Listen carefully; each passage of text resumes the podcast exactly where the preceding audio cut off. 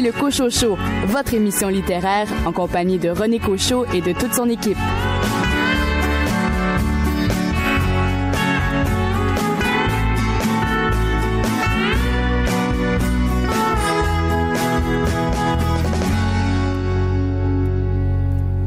Bien le bonjour tout le monde, ici René Cochot, j'espère que vous avez passé une belle semaine et si vous étiez en vacances, j'espère que vous avez su en profiter pour vous reposer et euh, refaire le plein d'énergie. Au cours de cette première partie d'émission, vous aurez l'occasion d'entendre l'entrevue que m'a accordée Claire Bergeron à propos de son roman Les enfants de Putinville publié aux éditions Druide et un entretien avec Félix Villeneuve qui signe aux éditions Stanquet le roman Plomb. Et deux chroniqueurs pour cette première partie d'émission, à commencer par Caroline Tellier. Caroline, vous nous parlez d'un tout petit livre fort intéressant. Oui, un micro-roman écrit par Mario Cyr, un petit roman très puissant paru chez Annika Parence dans une nouvelle collection intitulée Sauvage. De votre côté, Billy Robinson, un recueil qui a pour titre Un drôle de syndrome. Et oui, le syndrome de Takotsubo de Mireille Gagné.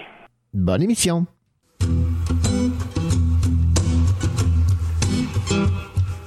Frappe la vitre si l'oiseau est affolé, ouvre la cage en grand casse les fenêtres, les oiseaux emprisonnés ne peuvent pas vivre autrement. Frappe la vitre si l'oiseau est affolé, ouvre la cage en grand. Casse les fenêtres, les oiseaux emprisonnés ne peuvent pas vivre autrement. J'ai porté ma guitare toute ma vie durant pour ne pas me mettre en rang. Quand arrive l'appel, la belle ribambelle se la case en blanc. Frappe la vitre si l'oiseau est affolé, ouvre la cage en grand les fenêtres, les oiseaux emprisonnés ne peuvent pas vivre autrement. Et je n'ai pas compris ni le pourquoi ni le comment.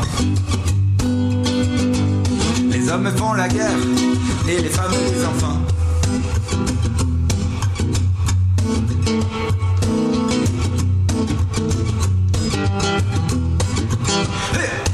Frappe la vitre si l'oiseau est affolé, ouvre la cage en grand les fenêtres, les oiseaux emprisonnés ne peuvent pas vivre autrement. Frappe la vitre si l'oiseau est affolé, ouvre la cage en grand. Les fenêtres, les oiseaux emprisonnés ne peuvent pas vivre autrement. Sans commentaire, la question monétaire est à l'enfer. La toile de ciment sur la dalle de fer, le carcan de pierre. En temps de paix, c'est signe la colère insidieusement. Pendant ce temps, elle t'attend ta place au firmament.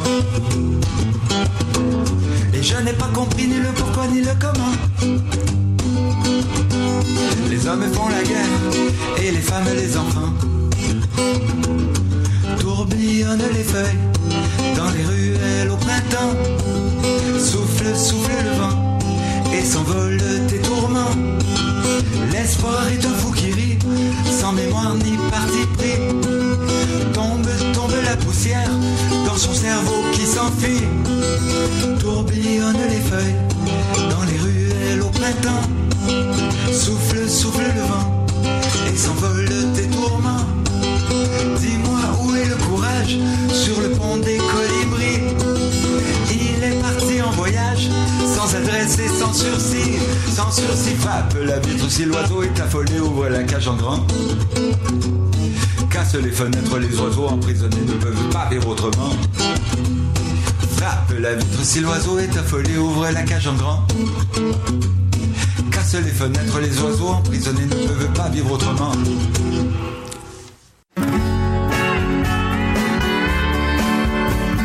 Elle est musicienne, elle enseigne la musique et la lecture fait partie de ses cordes. Caroline Tellier.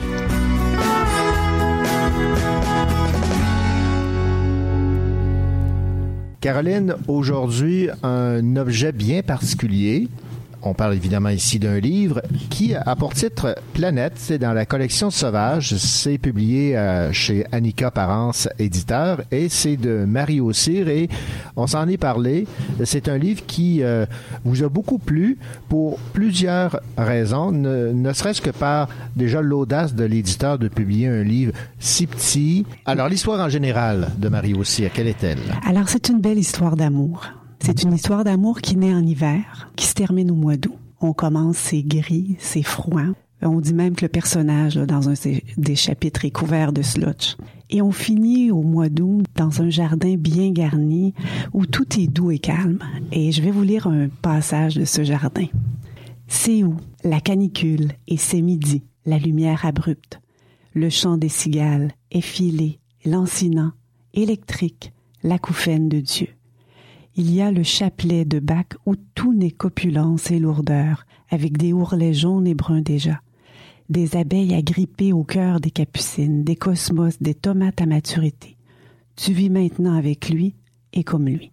C'est pas juste un roman, c'est un roman de poésie. Au début du roman, le protagoniste est en couple avec une femme.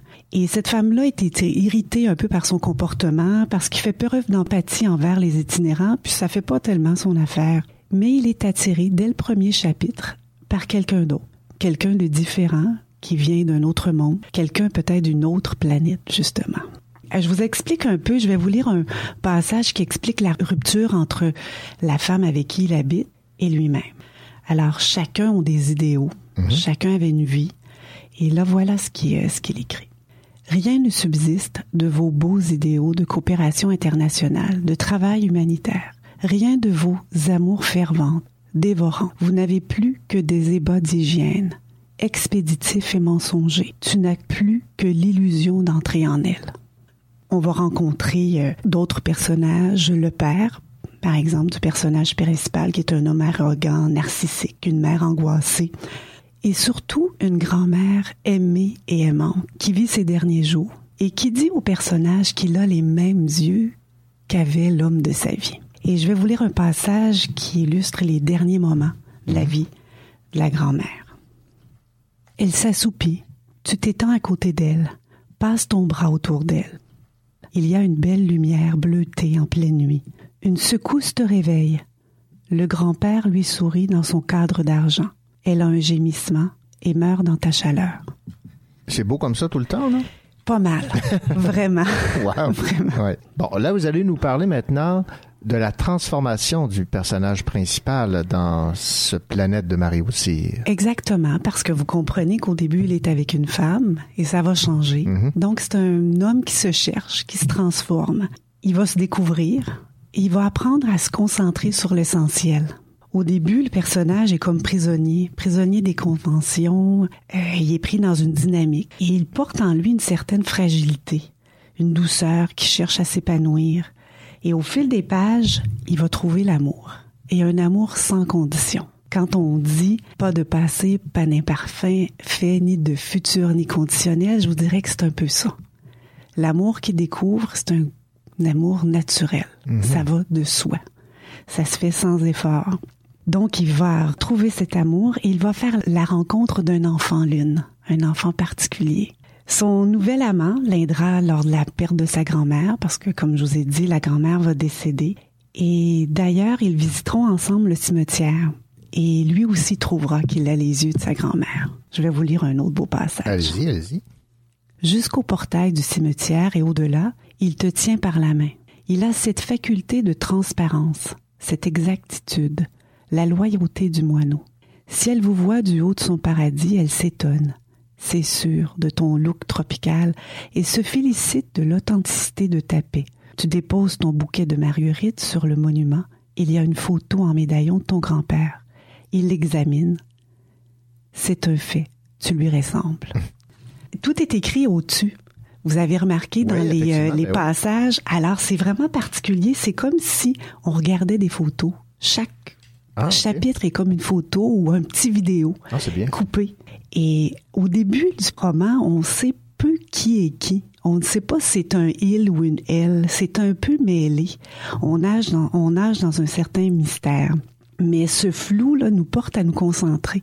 Et c'est important parce que d'un petit roman comme ça, si ça passait trop vite, ce serait un peu dérangeant. Mais là, vraiment, chaque chapitre est important.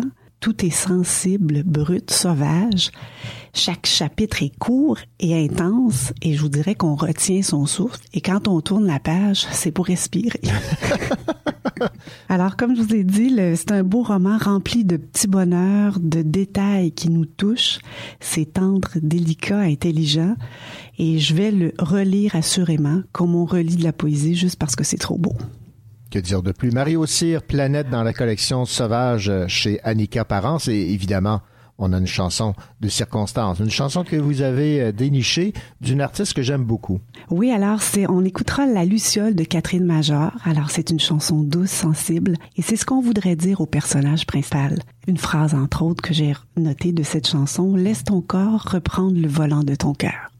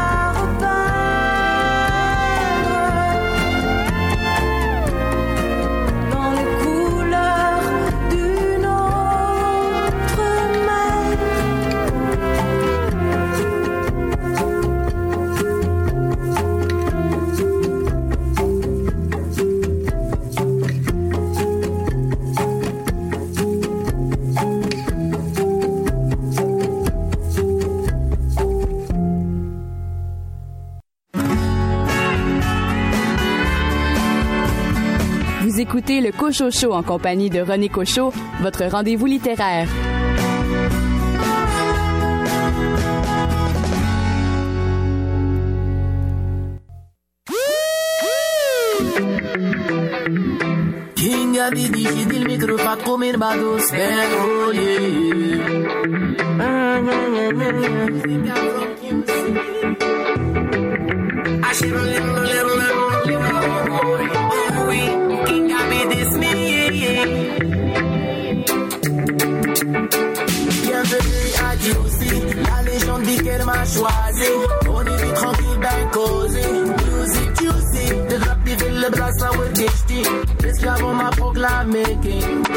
comment c'est que mes deux jamais guidés. Scandalini, Jean, Ramos, Alain, José. Big up, famille, Ramos, Capo et Papi.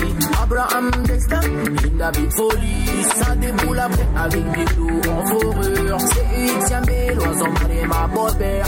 Saga, cité, Bouga, accroche en mauvais air. Et on monte dans l'avion à des ZMZK. Souci, ma city, pensez vite compris. Chantons ce mix, yo, solo, qui m'a ça travaille comme un usine. Sans repli, moi l'eau est le secteur bienvenue à aussi. La légende dit qu'elle m'a choisi. On est vite tranquille, ben causé. Music juicy, de rap des villes, de la sour gishti. L'esclave on m'a proclamé.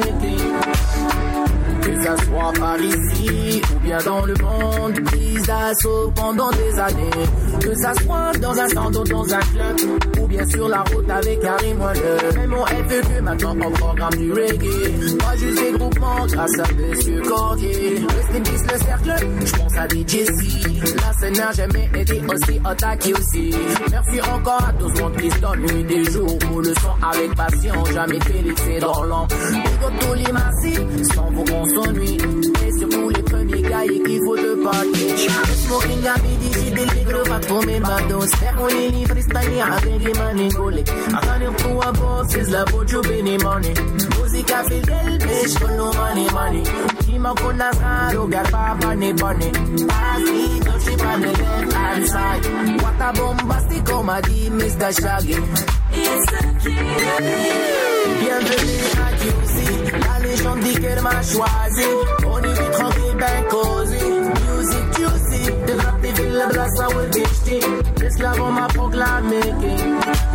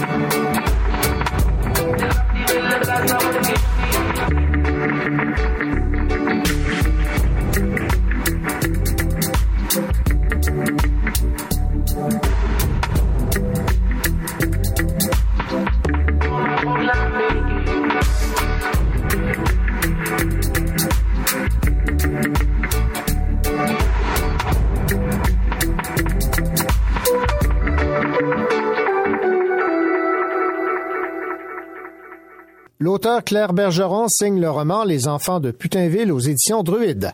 Inspiré par l'histoire de Roc d'Or, village à la réputation douteuse, Claire Bergeron fait revivre l'âge d'or de l'exploitation minière des années 30 et 40 en plein cœur de l'Abitibi. Traversé par une intrigue familiale, le roman Les enfants de Putinville retrace la courte existence de cette euh, communauté aujourd'hui disparue et nous permet d'imaginer le développement de cette région riche en ressources naturelles et en récits mémorables. On écoute Claire Bergeron. Moi, quand j'ai découvert euh, d'Or, qui avait été surnommé Putainville en Abitibi, je suis restée très, très étonnée parce que je faisais des recherches pour écrire sur les mines, mais j'avais jamais entendu parler de Rock d'Or. Rock d'Or, ça, c'est un village de squatteurs qui était rattaché aux quatre mines de Val d'Or au milieu des années 30, quand, quand les mines se sont développées. Puis à ce moment-là, les mines, eux autres, ils refusaient que les mineurs aillent s'installer sur le terrain parce qu'ils voulaient pas développer les infrastructures. Fait que les mineurs, eux autres, ils allaient s'installer sur des, dans un village de squatteurs qui a été surnommé Rock d'Or. Puis dans ce village-là, il n'y avait ni église, ni école, ni force de l'ordre. Puis comme il y avait 800 mineurs dans les mines de Val d'Or. Puis là-dessus, il y en avait 600 qui étaient des célibataires. Puis on imagine facilement que les fins de semaine de paye, bien, les belles demoiselles arrivaient par train pour rencontrer ces mineurs-là. C'est comme ça que s'est développé une espèce de, de bordel, comme on pourrait dire. Mais moi, ce que c'est que j'ai voulu, c'est que j'ai voulu camper des familles honorables. Parce que même ce, village-là qui a réellement existé, Roc d'Or, bien, c'est certain qu'il y avait des familles aussi. Parce qu'il y avait des mineurs qui vivaient là avec femmes et enfants. Puis il y avait des mineurs aussi avec leurs femmes, puis tout ça. Puis les enfants. Puis comme il n'y avait pas d'école, fait que moi, ce que j'ai choisi, c'est que j'ai choisi une famille qui partait de Montréal. C'était un médecin, c'est une, femme, entre autres, tu sais, qui, elle, devient veuve, puis elle remarie un médecin. Puis à l'époque, en 1930, les médecins vivaient très pauvrement parce qu'on était après la, crise de 1929, la grande crise. Puis euh, les, gens n'avaient pas d'argent pour payer. Puis à l'époque, les médecins n'étaient pas payés par le gouvernement. Fait qu'elle marie un médecin, puis ils décident de partir où il y a de l'argent. Fait qu'ils s'en vont à Roc d'Or. Lui, le mari part le premier. Quand il arrive, elle, quand elle va rejoindre son mari avec ses deux enfants plus tard, ben, elle découvre que c'est pas un cabinet de médecin qui a ouvert, mais c'est plutôt, il a construit un, hôtel, un immense hôtel dans lequel il y a des, filles de joie, naturellement. Il y a du jeu aussi, parce que, tu il y a une espèce de petit casino sous-sol. Puis en plus, l'alcool coule à flot, puis c'était défendu à l'époque, dans le proche des mines, c'était interdit. Fait qu'elle, elle se retrouve là, puis à vivre en haut de cet hôtel-là, parce que la famille vivait à l'étage. Fait que c'est comme ça que j'ai voulu développer, mon intrigue dans un milieu vraiment spécial. Ce que c'est qui va, ce que c'est qui va survenir, on le voit dans le premier chapitre, ça, c'est que mon, mon, Hélène, qui a marié ce médecin-là, puis qui arrive, ben, dans le premier chapitre, elle disparaît mystérieusement. Fait que là, on se demande qu'est-ce qui a pu arriver. On retourne dans le passé, comme dans mes autres romans. Puis c'est là qu'on développe l'intrigue. Parce que ces enfants, ils sont certains que leur mère, elle les a pas abandonnés à Putainville avec le, le mari en question. C'est comme ça qu'on développe l'intrigue au début. Bon, ça, ce village a existé combien de temps? Et ce que je comprends, c'est qu'il n'y avait ni force de l'ordre, ni élus municipaux. Il y avait, c'était, les gens étaient laissés à eux-mêmes. Oui, c'était un village vraiment free for all. Là, il n'y avait absolument rien. Les, enfants étaient obligés d'aller à l'école à Val d'Or. Oui, sur place, ils, trouvaient des professeurs des fois pour les plus jeunes. Mais c'était vraiment des villages laissés. D'ailleurs, ce village-là n'a pas duré tellement longtemps. Il a duré une dizaine d'années. Mais ça se passait toujours comme ça en Abitibi à l'époque. Parce que si vous prenez les, mines de Noranda, par exemple, on va prendre l'exemple, mais les, le terrain de, la mine de Noranda, bien, le village de squatteurs, c'était Rouen. Puis Rouen, mais se développait comme ça, de la même façon que s'est développé d'Or, sauf qu'ils ont eu la permission du gouvernement de se réunir, puis c'est devenu Rouen-Noranda. Alors qu'à d'Or, à cause de la, à cause de justement, de, du débordement, comme on pourrait dire, qu'il y avait là, ben euh, Malartic a toujours refusé, parce qu'après ça, Malartic s'est développé. Là, Malartic, ça, a, quand même eu des familles qui ont fini par aller vivre à Malartic. Mais là, ils ont refusé de payer pour d'Or, puis ils ont, refusé que ce village-là soit réuni. C'est pour ça que Malartic est resté Malartic qu'il n'y a jamais eu, comme Rouen-Noranda ou comme Val d'Or-Bourlamac à l'époque. Mais vous avez mentionné que les mines euh, refusaient que les employés euh, s'installent sur leur sur leur terre pour éviter d'avoir à développer des infrastructures, réseau d'égouts, réseau d'aqueduc. Mais qu'en était-il de Roc d'Or? Il n'y avait pas d'infrastructure non plus ou euh, qui s'en occupait? Non, Roc d'Or, il n'y avait vraiment pas d'infrastructure non plus. C'est justement pour ça, dans le roman, d'ailleurs, on, des fois, on va, on va l'impression que le roman, il sent qu'il y a des odeurs, parce que, tu sais, les, égouts, c'était à ciel ouvert. Il y avait des mettons, il a essayé d'envoyer ça vers la forêt, quelque chose comme ça. Mais avec les années, parce que ça allait être ouvert presque une dizaine d'années, avec les, années, ben c'est sûr qu'il y avait des odeurs qui se développaient, surtout dans les canicules d'été, ça, c'est certain. Puis après ça, ben d'Or était surélevé par rapport à Malartic. Fait que les eaux usées ont commencé à couler vers Malartic. Ça, ça va de soi.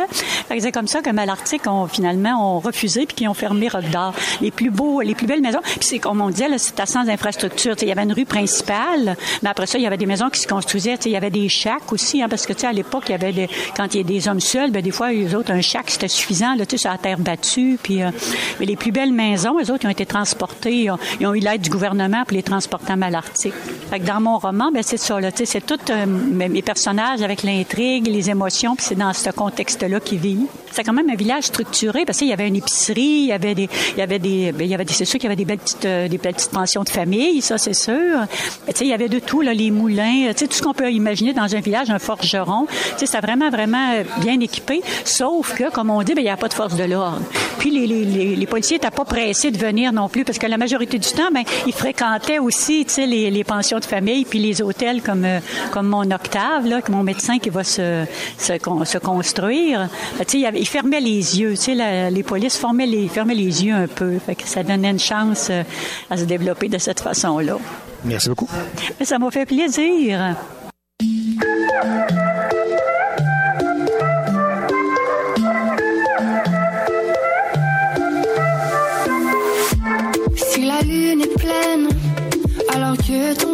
Tu me demandes pourquoi.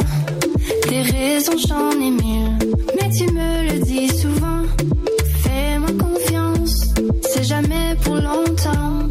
Je n'ai aucune chance de combler la distance entre ce que tu dis et ce que tu fais, ce qui est vrai.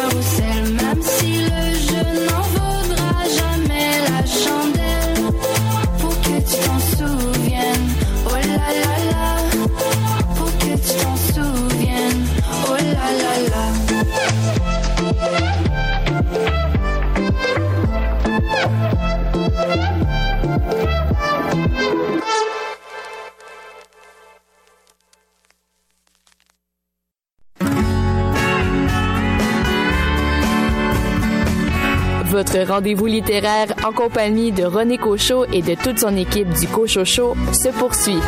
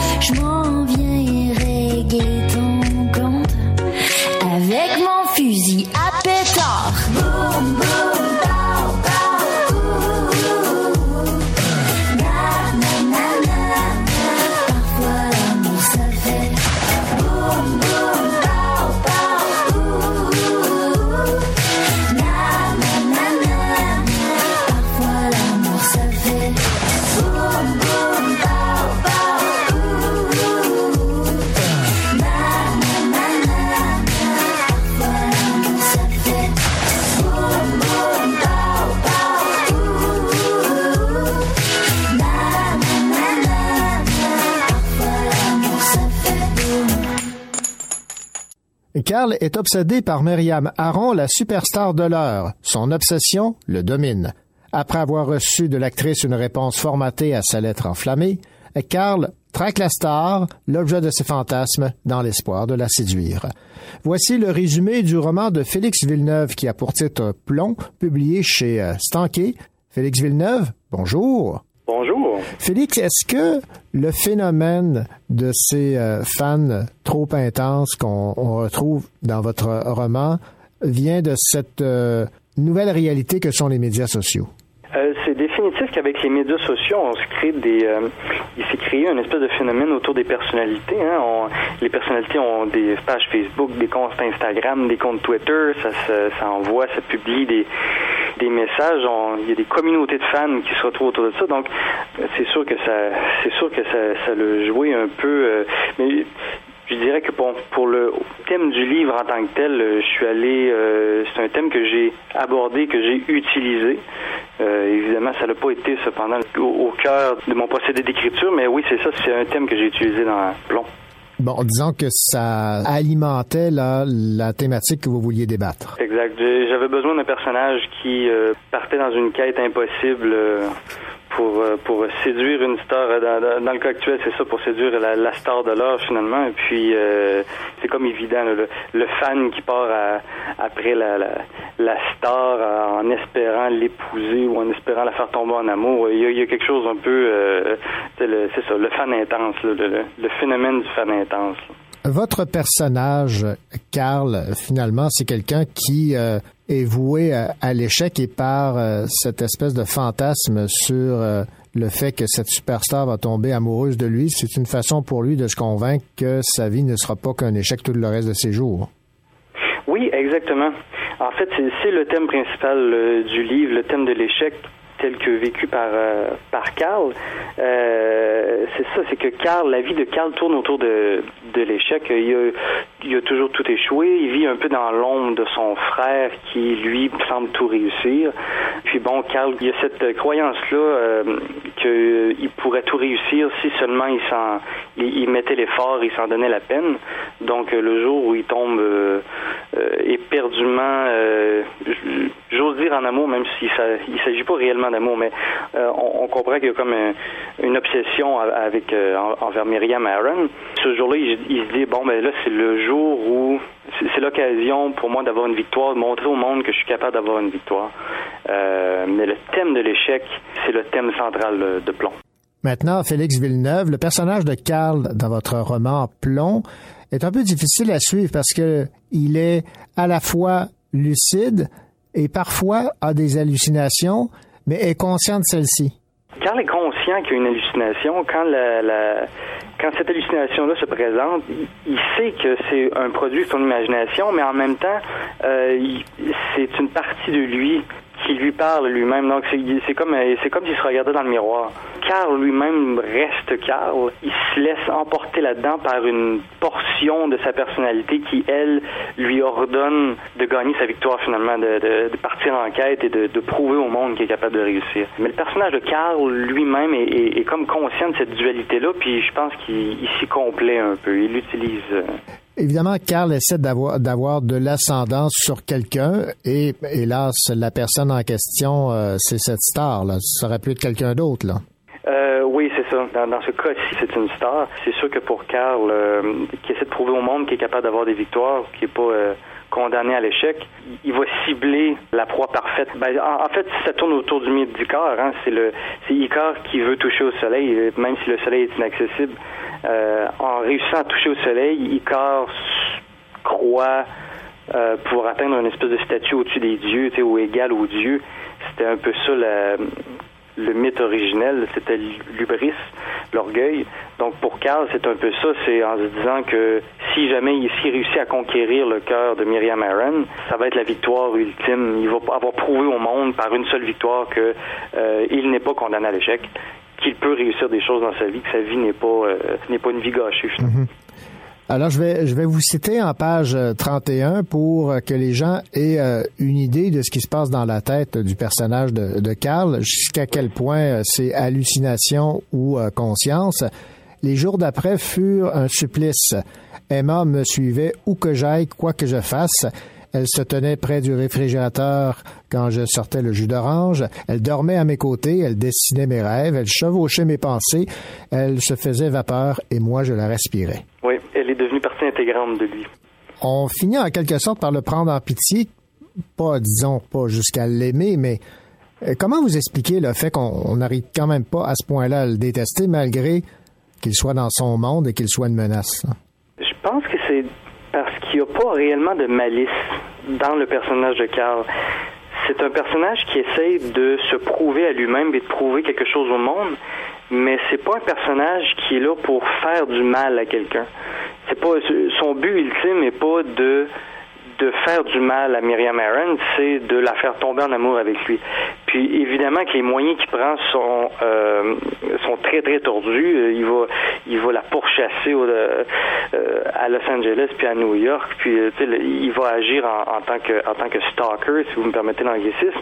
Mais ultimement, on sent que c'est pour se prouver quelque chose à lui. on a une certaine compassion si je puis dire, pour le personnage, quand bien même on condamne ses actions.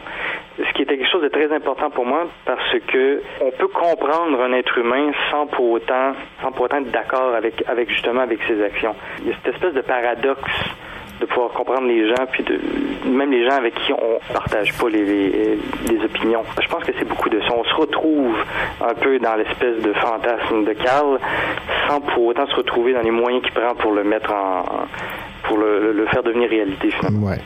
Évidemment, euh, lorsque ça vire à l'obsession, ben on a des, des, exemples comme ici en page 33, et je vais vous citer ici. Mes journées s'écoulaient silencieusement devant l'écran de mon ordinateur où je passais en revue tout ce que je savais des déplacements de Emma, des hôtels qu'elle fréquentait, des événements auxquels elle participait et des sites de tournage connus où devaient se filmer des scènes de son prochain long métrage. L'information était au mieux inconsistante et ma préoccupation de l'heure était de savoir comment je parviendrais d'abord à la localiser, puis à connaître ses destinations et ses plans de façon à pouvoir la suivre sans effort. Ah, ça va loin, là, lorsque quelqu'un décide de suivre à la trace une idole. Oui, euh, oui, c'est sûr. Puis de, bon, moi, je me suis mis un peu dans la peau du personnage. Euh, en me demandant comment il procéderait. J'ai essayé de, j'ai trouvé les pistes euh, que je crois qu'il aurait prises. Je suis pas quelqu'un qui personnellement suit les stars euh, moi-même, donc euh, je peux pas, je peux pas en dire très long sur le sujet, mais mais oui, c'est ça. Mais c'est une, oui, c'est ça, c'est une obsession. Puis il va prendre tous les moyens pour pour parvenir à ses fins. Je pense qu'il conçoit aussi que c'est sa, c'est sa dernière chance un peu. Mhm. donc il va s'impliquer à 100% dans cette dans cette mission là. Bon, vous n'êtes pas un, fan des médias sociaux pour suivre les, stars de l'art, mais est-ce que vous avez pris euh, plaisir à vous mettre dans la peau du, narrateur, de Carl? Euh, plaisir, je sais pas à quel point.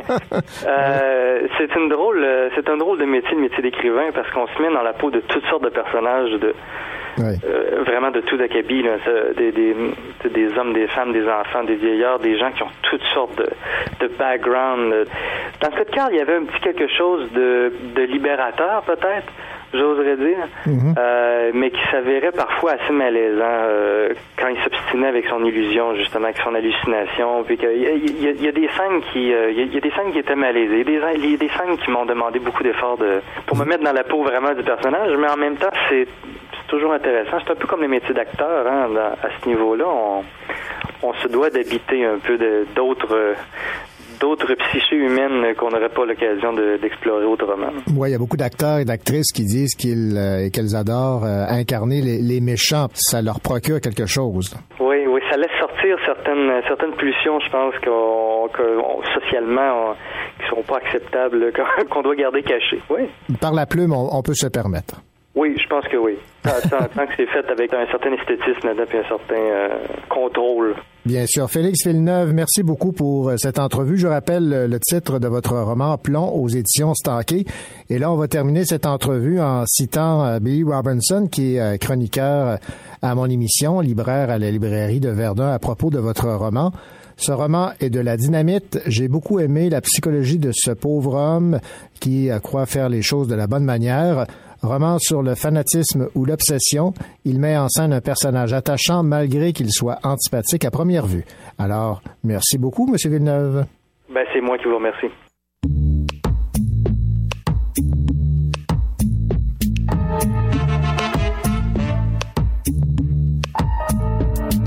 Mon nom c'est Andy, mais tout le monde m'appelle Candy. Même quand je suis sûr comme un bonbon, j'ai jamais raison. Parce que je connais pas grand chose dans vie. Je fais des affaires illégales de manière très amicale. Je sais que le monde va mal, mais pour moi tout est normal parce que je connais pas grand chose dans vie. À part que le rose c'est joli, autant sur les gens qu'en dedans. Là je parle des vêtements et du sang, bien évidemment que je connais pas grand chose dans vie. À part que les chauves-souris ont des cheveux, c'est curieux, est-ce qu'elle nous aurait menti? Candy, can't you see? Suis candidat, qu'en dis-tu, toi, quand tu vois pleurer de joie? La vie est vide de sens ici, on ne saisit pas la chance qu'on a de vivre à fond à chaque fois?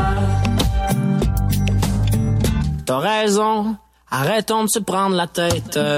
Sortons et allons faire la fête. Certes, on vit dans un certain confort, fait que ça sert à rien de se faire du tort avec nos trolls Sénat.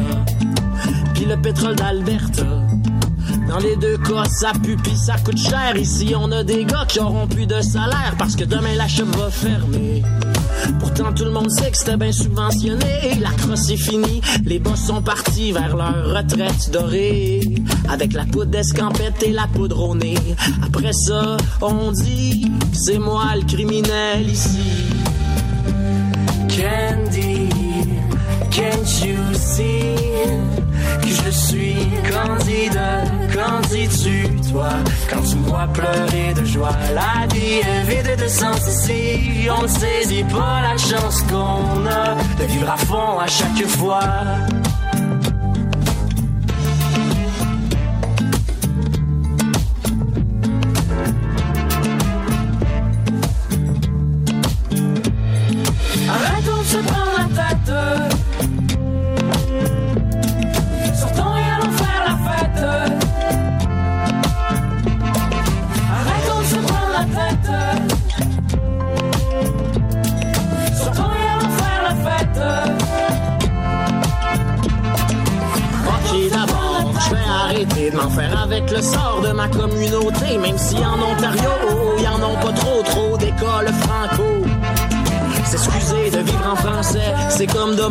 Je peux-tu respirer là s'il vous plaît? Mais jamais nous nous mettrons à genoux. Whatever you tell us to do.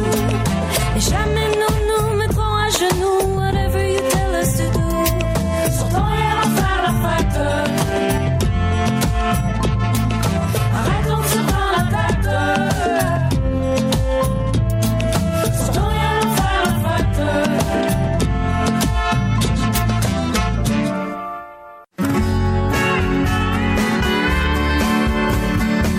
écoutez le Cocho Show en compagnie de René Cocho, votre rendez-vous littéraire.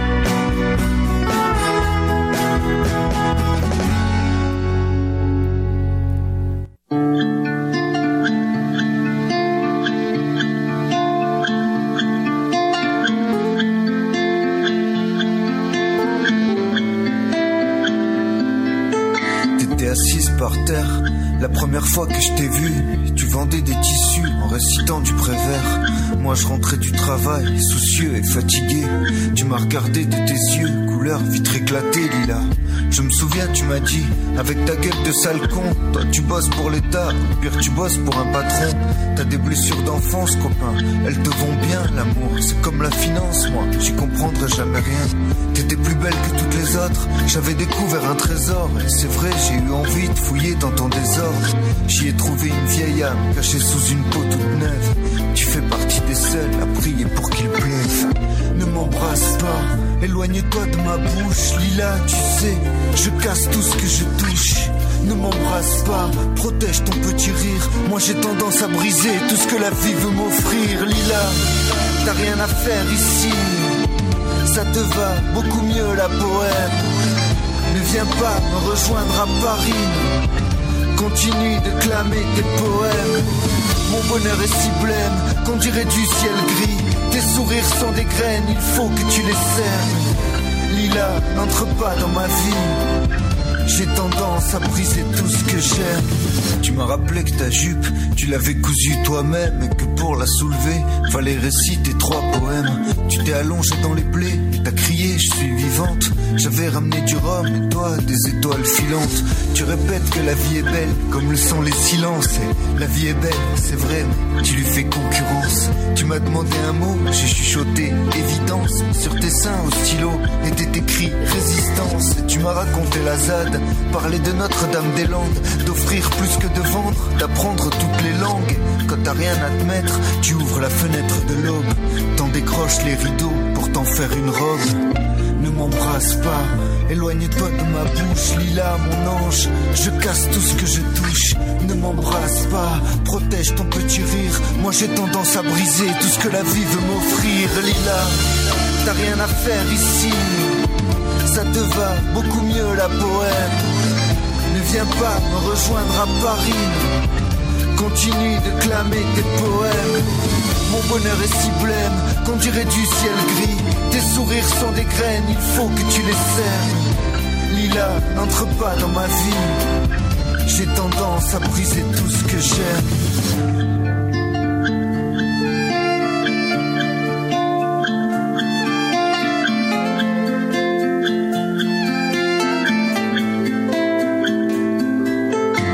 Tu m'as dit n'aie pas peur de montrer tes ratures. Si tu veux m'offrir des fleurs, alors laisse-les dans la nature. Tu m'as appris le goût des pins et du miel de calune. Je voulais t'offrir la lune, Lila, mais la terre te convient. Tu dis qu'on est ce qu'on porte, nos bijoux, nos vêtements. Pourquoi devant toi je me comporte bêtement? J'ai même fouillé dans ton portable, tu nous as jetés tous les deux depuis. T'es injoignable, mais tu vas beaucoup mieux. Je reste ici avec ma honte, je continue de faire semblant, moi. J'ai une jolie montre, moi. Et toi, tu as le temps. La vie au naturel et le chant des guimbardes, je sais. La beauté ne dépend que des yeux qui regardent. Embrasse-moi, approche ta petite bouche et je jure de ne plus casser ce que je touche. Embrasse-moi, il est à nous l'avenir. Je promets de prendre soin de ce que la vie veut m'offrir, Lila. On n'a rien à faire ici, ça nous va beaucoup mieux la bohème. Allez viens, on se casse de Paris, on s'en va faire l'amour en poème. Fini les bonheurs pleins et fini le ciel gris. Nos sourires sont des graines, il faudrait qu'on les sème. Sois là, bienvenue dans ma vie. J'apprendrai à chérir ce que j'aime.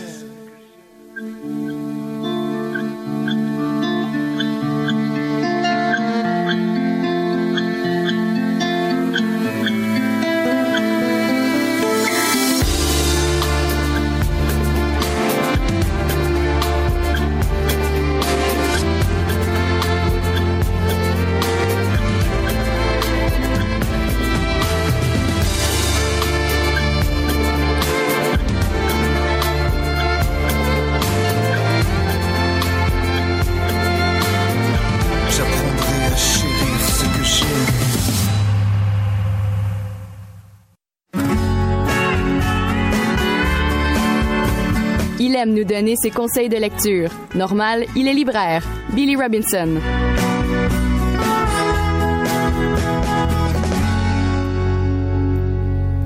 Billy Robinson, bien le bonjour. Bonjour. Billy, vous euh, aimez lire des romans, toutes sortes de livres, y compris les recueils de nouvelles, et euh, j'ai bien hâte de vous entendre parler de ce recueil euh, de nouvelles que j'ai eu l'occasion moi-même de lire avec grand plaisir. C'est de Mireille Gagné, ça s'appelle Le syndrome de Takotsubo, c'est publié aux éditions euh, du Sémaphore. Déjà le titre en partant, là, ça accroche.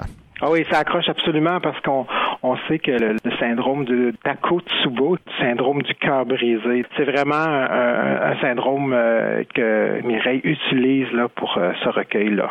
Donc Mireille Gagné, qu'on connaît comme poète et novelliste, bien sûr, a gagné euh, plusieurs prix avec euh, avec ses, ses recueils précédents et euh, elle vit à Québec et donc elle revient avec ce magnifique deuxième recueil là, de nouvelles en fait, puisqu'elle avait déjà euh, proposé un premier recueil de nouvelles en littérature jeunesse, qui est malheureusement épuisé, ça, à ma grande déception, Noirceur et autres couleurs, euh, dans lequel elle faisait vraiment un, un- un retour sur euh, des différents problèmes euh, que les jeunes peuvent euh, avoir.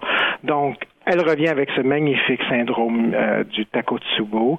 Euh, 17 nouvelles, toutes aussi efficaces les unes que les autres. Moi, j'adore les recueils de nouvelles, comme vous savez. Mhm. Alors, euh, ça, surtout quand elle comporte comme ça là, un thème qui est à la fois euh, présent et en même temps qui devient comme un peu la ligne directrice là, du, du recueil. Donc, euh, c'est c'est en fonction d'une thématique très, très, très bien élaborée ici. Et c'est la grande force de Mireille Gagné. Et l'autre de ses grandes forces, c'est qu'elle joue avec les mots et leur sonorité. Et c'est tout à fait là, euh, précis, elle euh, son- écriture est, est tout à fait euh, complète. Euh, c'est vraiment une lecture surprenante là, et je vous avoue là, vous allez vouloir le lire d'une traite et vous n'allez pas en ressortir vivant. C'est vraiment, c'est vraiment très très fort. J'ai beaucoup beaucoup beaucoup apprécié cette lecture. Oui, c'est qu'il y a certaines nouvelles qui sont liées, d'autres non, mais l'ensemble de l'œuvre l'est. On pourrait dire oui, ça comme ça. pourrait- oui, exactement. On, aurait- on aurait pu faire. Ça, ça peut faire quasiment bon euh, ça- le principe du roman en même temps, mais c'est c'est tellement des. c'est- Toutes les nouvelles sont quand même euh, différentes et euh, c'est- mais même s'il y a des petits retours à, à une dans, dans quelques une dans l'autre, euh, c'est vraiment la force là. Moi, ce que je je, je, je, je reviens encore à ça, c'est la sonorité. Elle joue, c'est une poète, donc elle sait jouer, elle sait manier des, les mots et euh, c'est vraiment d'une grande grande grande force. Et elle a beaucoup d'humour aussi avec son personnage, par exemple, de Théo Paradis, euh, Oui, qui se demande pourquoi ses parents ont osé l'appeler ainsi. là. Quelle idée. oui, voilà. Et c'est vraiment moi c'est avec la thématique aussi du cœur brisé dans la préface on dit que, que ça a été euh, initialement observé dans les années 90 par des cardiologues japonais. Cette condition qui définit par une forme rapide et transitoire de défaillance cardiaque aiguë déclenchée par un stress émotionnel ou physique intense. Donc, on dit qu'à l'arché- à, à l'échographie, pardon, elle se distingue par une ballonisation ventriculaire qui ressemble au takotsubo, mot japonais désignant les pièges à goulot étroits servant à capturer les pieuvres. Alors, juste par cette introduction-là, on comprend qu'on embarque dans quelque chose avec euh, ce recueil-là de nouvelles que moi, je suis vraiment, vraiment, vraiment très, très, très fier d'avoir lu euh, euh, dans les premiers temps et que les éditions Sémaphore aient accepté là, de publier ce magnifique euh, recueil. Et ce qui nous permet de comprendre pourquoi on retrouve une pieuvre en page couverture. Tout à fait. Billy Robinson, merci beaucoup. Merci à vous. Le silence a disparu. Ça me fait aussi peur que le vacarme. Aussi loin que je me souvienne, je me souviens plus. Aussi loin que je me souvienne, je me souviens plus. Je t'attends sur le coin d'une rue. Je sens le métro qui gronde sous mes pas. Pourquoi tu purges ma peine, je me souviens plus. Aussi loin que je me souvienne, je me souviens plus. Ah ouais, c'est maudit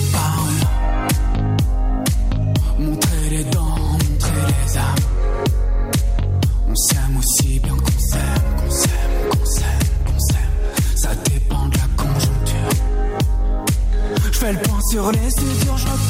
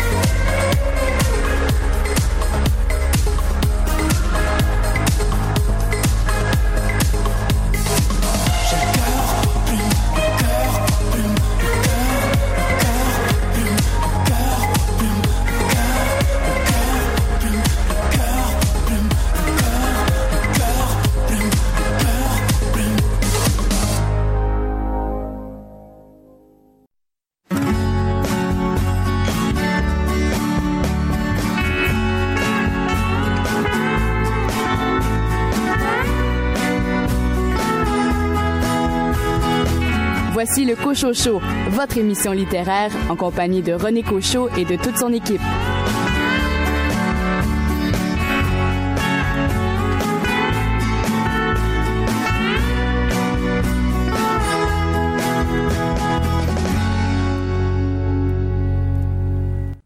À cette deuxième portion d'émission du Cochocho, au cours de laquelle vous aurez l'occasion d'entendre les entrevues que m'ont accordé les auteurs José Bilodeau à propos de son roman Au milieu des vivants publié chez Hamac et un entretien avec l'auteur établi au Nouveau-Brunswick, Edith Bourget, spécialiste en littérature jeunesse, qui va nous parler de sa plus récente publication Où est ma maison?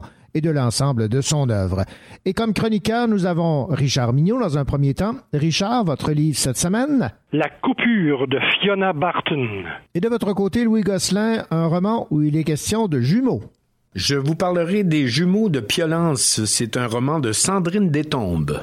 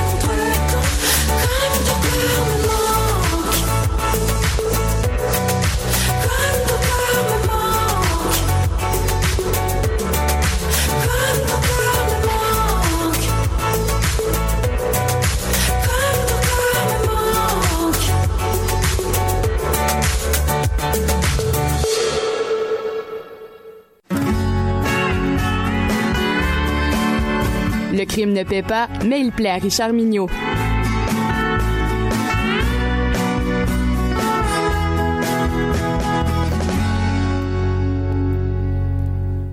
Il aime les romans policiers et il aime surtout partager sa passion pour le polar, le roman policier. Richard Mignot, bonjour. Bonjour, Monsieur Cochon, vous allez bien? Oui, très très bien. Et vous allez nous faire découvrir cette semaine euh, une auteure que vous ne connaissiez pas, mais qui, si j'ai bien compris, mérite d'être découverte, Fiona Barton.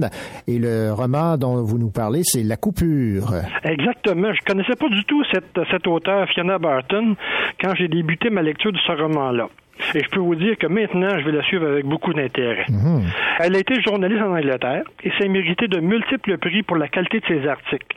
Après un séjour au Sri Lanka en coopération internationale auprès des journalistes en difficulté, elle s'est établie en France et se consacre à l'écriture. D'ailleurs, elle parle un excellent français, même si elle vient d'Angleterre. La coupure est son- seulement son deuxième roman. La coupure, c'est quoi? C'est un entrefilet dans un journal. Un ouvrier, dans un chantier de construction, a déterré le corps d'un enfant. C'est une nouvelle triste, mais qui laisse la grande majorité des, le- des lecteurs indifférents. On lit ça, puis après ça, on passe, on passe à d'autres choses. Mais pour trois femmes, ce fait divers va bouleverser leur vie. Et nous allons suivre leur cheminement et l'impact que ces petites coupures de journal-là aura sur leur vie. Donc, ces trois femmes, Angela, elle revit l'événement, l'enlèvement de sa fille, il y a 40 ans, à la maternité de l'hôpital. La petite est née la veille, puis elle est enlevée et jamais elle n'a eu de nouvelles. Pas de corps, pas de demande de rançon, le néant total. Vous vous rendez bien compte que la coupure de journal va avoir un impact sur cette Angela. Et comment? Eh oui. Emma, elle, une jeune femme troublée qui cache un lourd secret, qui est à la recherche de son père, mais sa mère Judith, une femme assez bizarre, lui cache une vérité importante. Elle dit même, elle, qu'on accorde trop d'importance à ça, la vérité. OK. Assez particulier, hein? Ouais, mettons.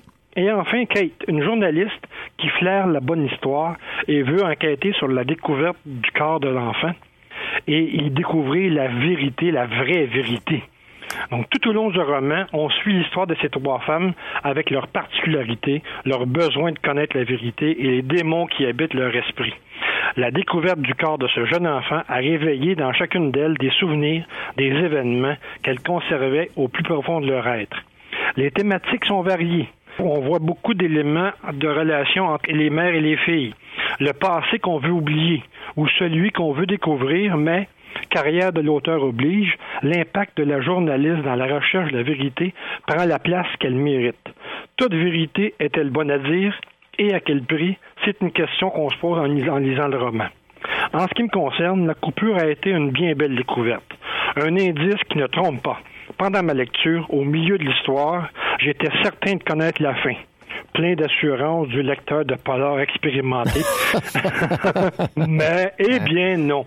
L'auteur a réussi à me déjouer pour mon plus grand plaisir, tout en me donnant une petite dose d'humilité bien méritée. J'attends donc la sortie du prochain roman de Fiona Barton, tout en étant conscient, bien humblement, de sa faculté à subjuguer le lecteur. Eh bien, une auteure donc à découvrir, Fiona Barton. La coupure. Merci beaucoup, Richard Mignot. Bonne journée! On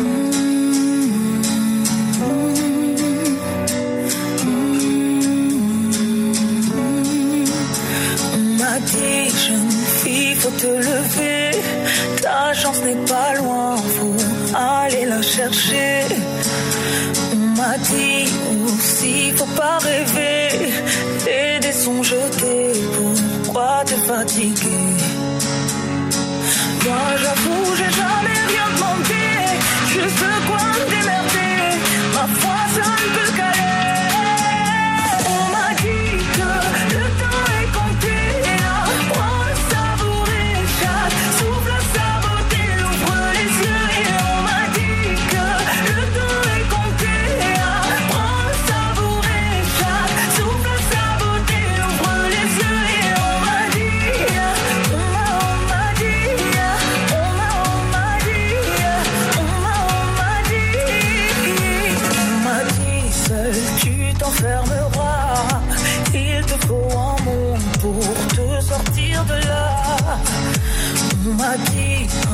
jour tu le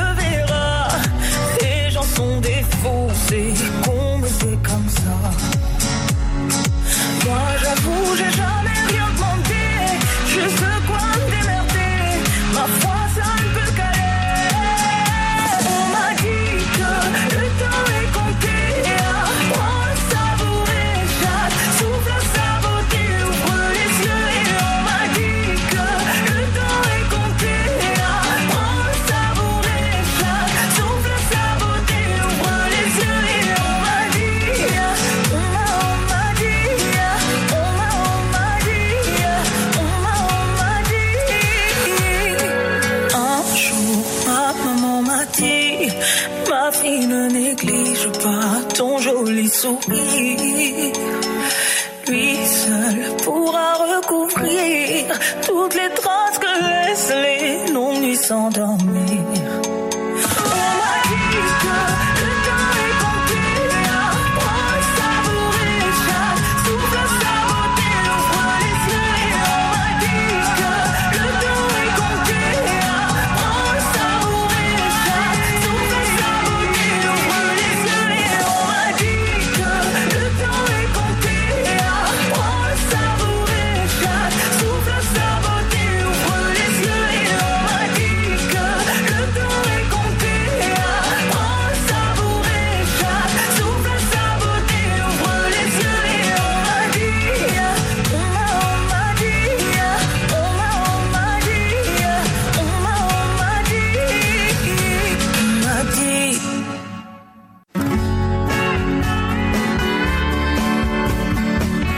Pas peur de prendre quelques livres pour les lire, évidemment. Louis Gosselin.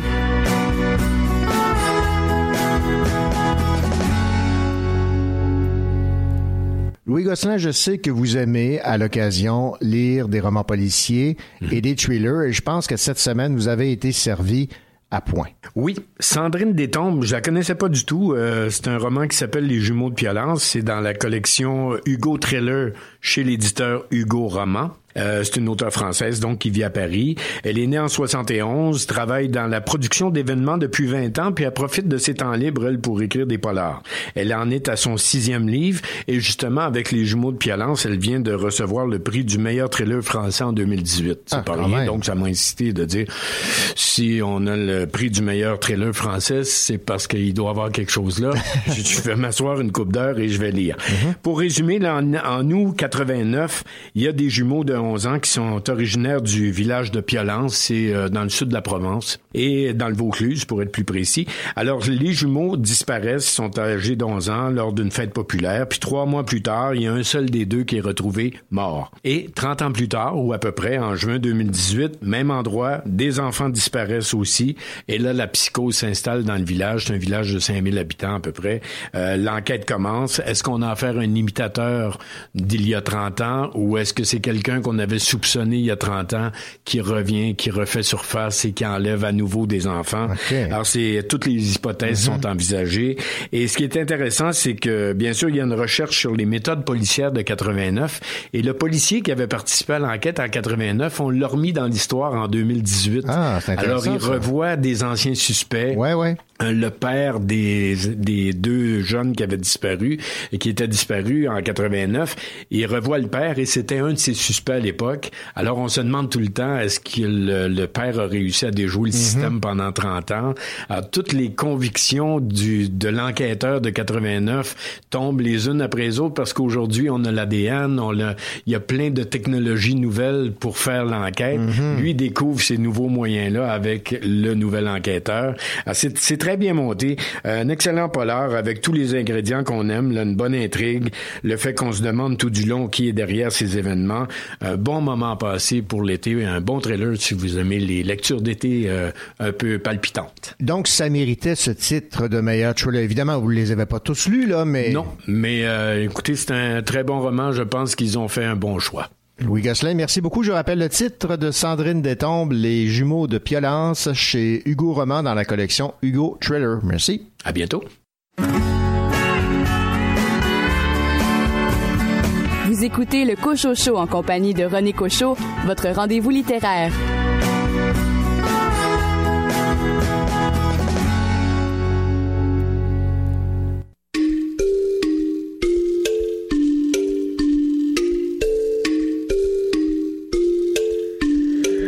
Et si on changeait de vie, ferme les yeux, oublie. Si on devenait ce qu'on s'était dit, ça vaut tout l'or du monde. Et si on allait sur une île ou sur une planète vide, peu importe le prix, ça nous rendra plus forts. Tu prendras toutes mes gênes et toutes mes peines. Je ferai de même en prenant toutes les tiennes. Je serai fidèle, fidèle, fidèle, fidèle. Tu seras fidèle, fidèle, fidèle, fidèle. Tu prendras toutes mes gênes et toutes mes peines. Je ferai de même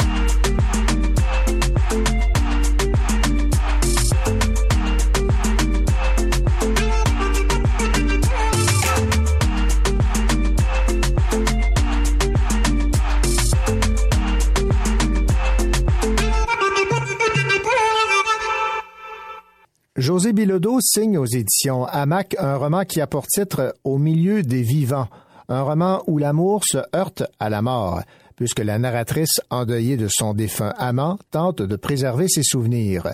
On dit que le temps efface tout, j'en suis terrifié. Et sur la quatrième de couverture, on peut lire Ma mort ne dure jamais que quelques secondes, minutes, heures. Ma mort est si courte comparée à la sienne. Nous recevons l'auteur, José Bilodeau. José Bilodeau, bonjour. Bonjour. José Bilodeau, qu'est-ce qui vous a poussé à écrire un roman sur le deuil? En fait, j'ai puisé la matière de ce livre-là à la suite euh, d'un deuil, et même deux deuils que j'ai eu dans ma vie. Puis, euh, comme je suis écrivaine, évidemment, je, je- ça a vite été une matière que j'ai trouvée riche à explorer en écriture. C'est de même que c'est venu. Puis, euh, puis ça, ça- je l'ai jumelé à mon amour pour le Mexique aussi, qui est un pays que j'aime beaucoup, puis qui a une imagerie de la mort très, très forte. Alors, c'est ça que j'ai essayé de, de mettre tout ensemble. Bien, justement, revenons sur ce voyage au euh, Mexique. Je vais vous citer euh, José Bilodeau en page 85. Des indiennes aux tresses épaisses ont empilé autour d'elles des gerbes d'œillets, d'Inde orange et fuchsia. Cette fleur sert d'offrande pour les défunts. Elle ornera les cimetières et les hôtels de chaque maison d'ici quelques jours. Est-ce que on doit comprendre que au Mexique, euh, on célèbre la mort différemment qu'ici en Amérique du Nord?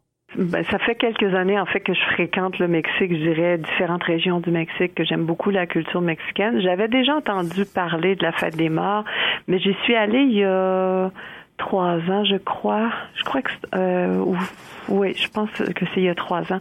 Je suis allée euh, pour vivre vraiment la nuit des morts euh, dans la région d'Oaxaca.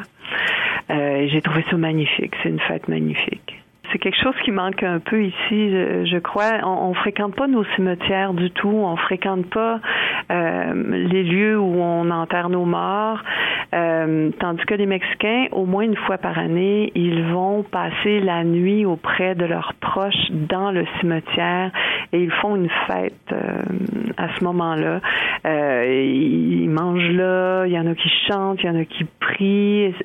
C'est plutôt festif. Il y a du recueillement aussi, mais c'est- très, très vivant, très animé comme fête. Je vais vous citer ici en page 39. En fait, ce que je cherche dans ce pays, c'est un passage vers lui, vers son autre forme. En fait, elle cherche votre euh, narratrice à garder ce contact avec cet amant euh, décédé euh, trop tôt, mais de façon différente. Oui, en fait, elle cherche euh, comme euh, c'est un c'était un amour interdit et qu'elle n'a pas accès euh, au tombeau de, de cet amour-là, de cet amant-là, euh, parce que les cendres ont été dispersées. Euh, elle cherche un lieu, en fait, elle cherche une moyen, un moyen, un endroit où aller se recueillir euh, pour garder ce contact-là avec euh, cet homme-là qu'elle a aimé et, euh, et c'est ce qu'elle recherche dans ce voyage-là.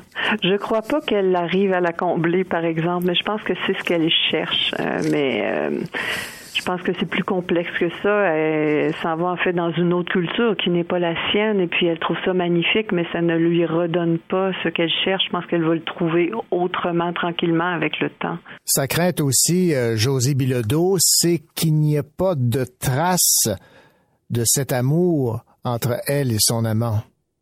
Oui, ben comme comme c'était un amour interdit, euh, elle n'a pas de témoin. Il n'y a rien qui témoigne de cette de, de, leur union, de leur passage, mis à part ses, ses propres souvenirs à elle. Alors, si ces souvenirs à elle euh, meurent, s'éteignent, ils n'auront jamais existé. Je pense que c'est sa grande peur aussi. Elle espère euh, pallier les rituels funéraires qui euh, lui ont été euh, interdits indirectement, comme elle ne pouvait s'afficher ouvertement comme ayant vécu un amour avec cet homme. Il y a une difficulté là à surmonter. Oui, c'est ça. Au final, on, on réussit quand même à se, à se refaire une vie malgré l'absence de l'être aimé. Oui, oui, oui, la vie, euh, la vie persiste, la vie euh, reprend son cours, puis je pense que je pense que- qu'elle consent à ça aussi. Elle refait, elle remet une routine, elle recommence à voir les amis. Elle, euh, je pense qu'elle fait tout pour, puis à un moment donné, ben la vie reprend ses droits, puis c'est ça. Ça, ça n'empêche pas la peine, le manque, mais quand même la vie reprend ses droits. Est-ce que vous avez eu euh, certaines difficultés à écrire euh, votre euh, roman, ayant pour thème évidemment le, deuil et l'absence définitive de l'être aimé, parce que vous avez vous-même, vous l'avez dit en début d'entrevue, vécu des, drames, des deuils? Je, je- crois que j'aurais pas pu écrire ça sans connaître le deuil. Mais en même temps, c'est une matière qui est quand même riche, mais aussi triste. Euh, Tu sais, travailler des journées dans, dans à écrire de la peine, on finit par euh, vivre un peu là-dedans aussi. Ouais. Alors, j'étais très contente d'en sortir aussi. Vous l'aimez, votre personnage, votre, euh, votre Ben- narratrice? Est-ce que c'est un peu vous? Ben un peu, mais en fait, en même temps, quand, quand bon, les dernières fois que je l'ai relu vers la fin, je me rendais compte qu'à chaque fois que j'arrivais dans la dernière portion, euh, j'avais beaucoup de compassion pour elle. C'est, elle est, elle est en dehors de moi évidemment, euh, mais mais mais elle a fini par, euh, j'ai fini par, euh, c'est ça, éprouver de la compassion pour elle, puis avoir envie de l'aménager un peu. Je vais revenir sur ce qui est marqué en quatrième de couverture. J'ai beaucoup aimé ça. Ma mort ne dure jamais que quelques secondes, minutes, heures. Ma mort est si courte comparée à la sienne. Mhm. J'aimerais que vous éla- élaboriez un peu là-dessus. Là. Ah, moi, ben, c'est, c'est ce, qui, est frappant dans la mort quand quelqu'un de proche meurt, c'est le côté euh, irrévocable de la chose, le côté pour toujours, c'est définitif. Il n'y a pas de retour et ça, ça fait mal. Ça, ça c'est quelque chose que je trouve euh, très impressionnant avec la mort. Alors c'est un peu ça que j'ai vu souligner là-dedans, que j'ai voulu souligner. Tu sais, c'est que peu importe elle comment elle se sent, ce sera jamais comparable avec l'éternité de sa mort à lui. José Bilodeau, ça a été un réel plaisir de discuter euh, avec vous et de votre roman qui, rappelons-le, a pour titre Au milieu des vivants et ça a été publié aux éditions AMAC. Merci beaucoup. Merci à vous.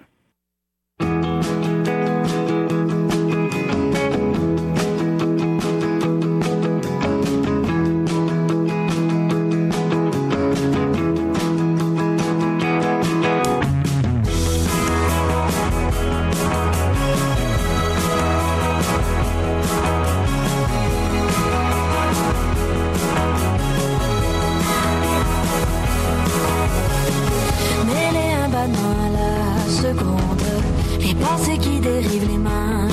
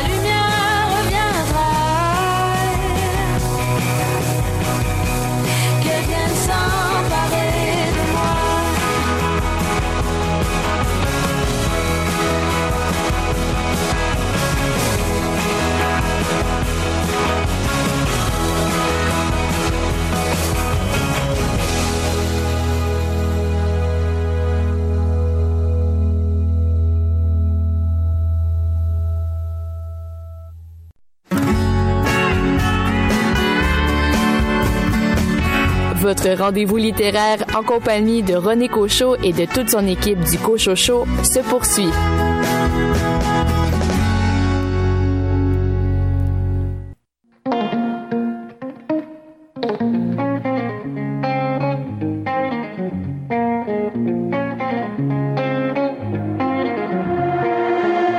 Gamin, écoute, faut que tu saches, on est soit voleur, soit volé. Et chacun se tue à la tâche, qu'on soit la base ou le sommet. Les gens baissent les bras ou les ferment, faut jouer des coudes pour exister. Ici tu gagnes ou tu la fermes, mais laisse-moi te raconter. Petit regarde cet étang, des femmes nagent contre courant. Petit regarde tous ces gens, et dansent et dansent dans le vent. Petit regarde droit devant, les hommes y dansent contre courant. Petit regarde tous ces gens, et dansent et dansent dans le vent. Mais allez, mais allez, allez, mais allez, viens, y'a pas que ta soeur et ta soeur. Mais allez, mais allez, viens, y a pas que ton frère qui est ton frère. Mais allez, mais allez, viens, y a pas que ta sœur qui est ta sœur. Gamin, écoute, c'est pas fini. Tout est fric et frime, petite gloire. On confond rêve et jalousie. Tout finira bientôt dans le noir. Les gens baissent les yeux ou les ferment. Faut être la brute et le truand. Ici tu aimes ou tu t'enfermes. Ah, tu peux rire maintenant. Petit, regarde cet étang. Des familles nagent contre courant. Petit, regarde tous ces gens. Et dansent et dansent dans le vent. Petit, regarde droit devant. Les hommes y dansent contre courant. Petit, regarde tous ces gens. Et dansent et dansent dans le vent. Mais allez, mais allez, viens. Y'a pas que ton frère est ton frère. Mais allez, mais allez, viens. Y'a pas que ta qui est sœur. Mais allez, mais allez, viens. Y'a pas que ton frère est ton frère. Mais allez, mais allez, viens. Y'a pas que ta sœur est ta sœur.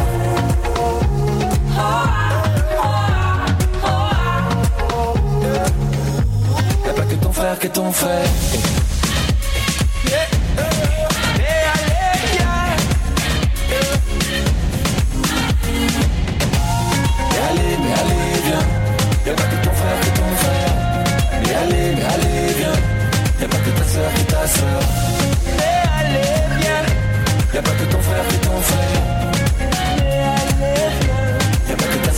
Où